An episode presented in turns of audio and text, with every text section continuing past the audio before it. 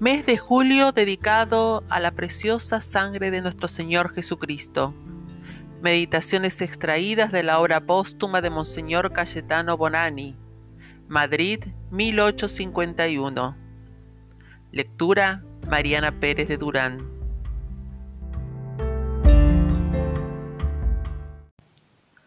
Día 23.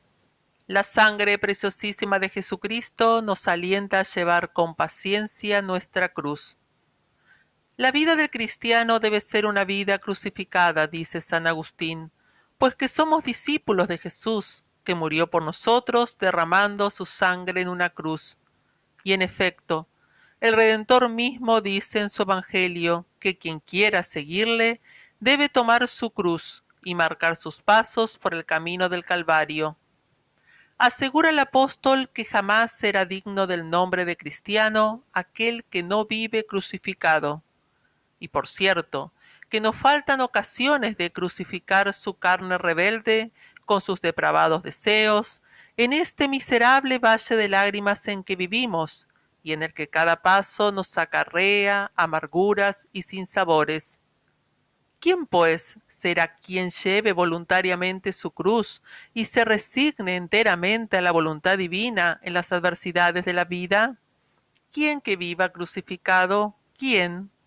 Aquel que sea devoto de la preciosísima sangre de Jesucristo, hallando en ella su consuelo y un poderoso estímulo para conseguir la abnegación de sí mismo y la crucifixión de su carne si el alma considera atenta y devotamente al crucificado y la sangre que se desprende de sus llagas, si mira su cabeza coronada de espinas, su cuerpo azotado, su costado abierto, ¿cómo podrá rehusarle su compasión?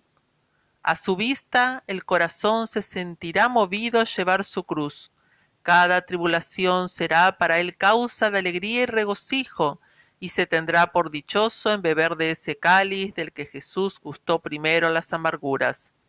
Si la cólera, si la impaciencia se revelan en nosotros, la sangre de Jesús, dice San Juan Crisóstomo, es como una medicina celestial que, introducida en nuestras entrañas, hace perecer los gusanos y todos los insectos venenosos que quisieran dañar nuestra vida Tan poderosa es esta sangre divina para refrenar la impetuosidad de las pasiones y en particular la ira con sus deplorables resultados.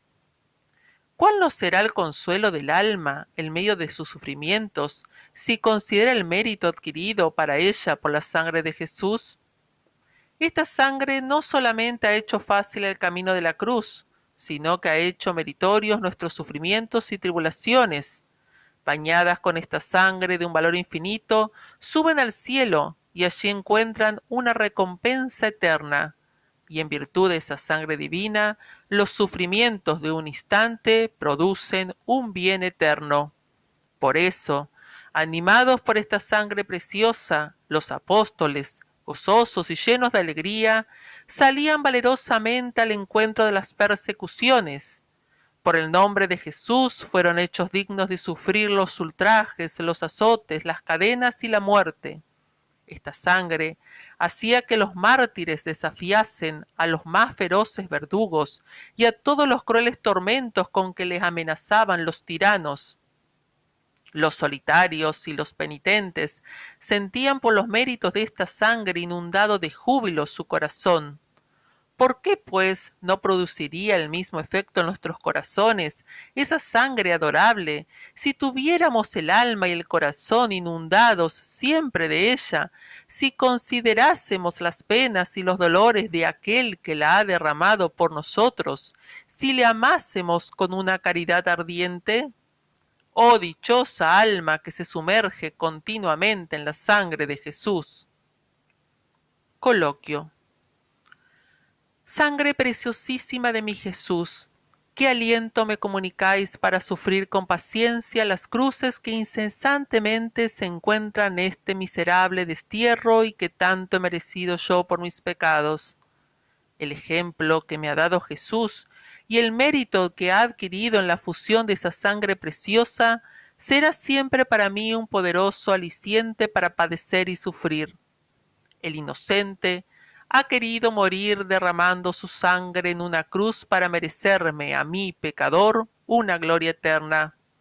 Ha bebido el cáliz amargo de tantas penas para endulzar mis aflicciones. ¿Y rehusaré yo las cruces? No, no conviene, Jesús mío, que yo vaya por otro sendero que por el del Calvario que vos habéis andado por mí. Oh cruz preciosa, repetiré yo también, recibid al discípulo como habéis recibido al Maestro, cuyo ejemplo y palabras me enseñan a sufrir. No dejéis de castigarme con vuestra tierna mano, que yo no cesaré de besarla, porque si ella me castiga es para mi salvación. Dadme que sufrir y estaré satisfecho.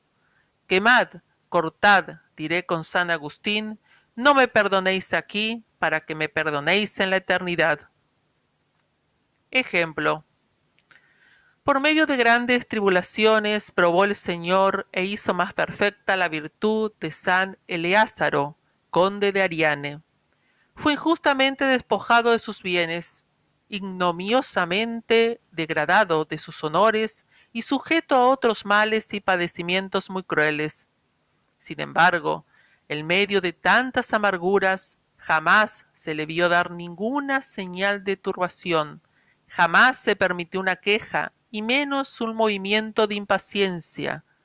Esta tranquilidad de alma maravillaba a todos los que le observaban.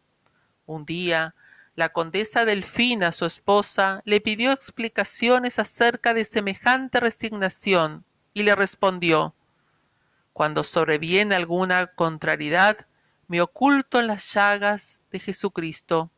Reflexiono cuánto ha sufrido el Señor por mí y no salgo de estas reflexiones sin que sus heridas y su sangre me hayan endulzado y aligerado todas mis penas jaculatoria. Padre eterno, os ofrezco la sangre de Jesucristo en rescate de mis pecados y por las necesidades de la Santa Iglesia.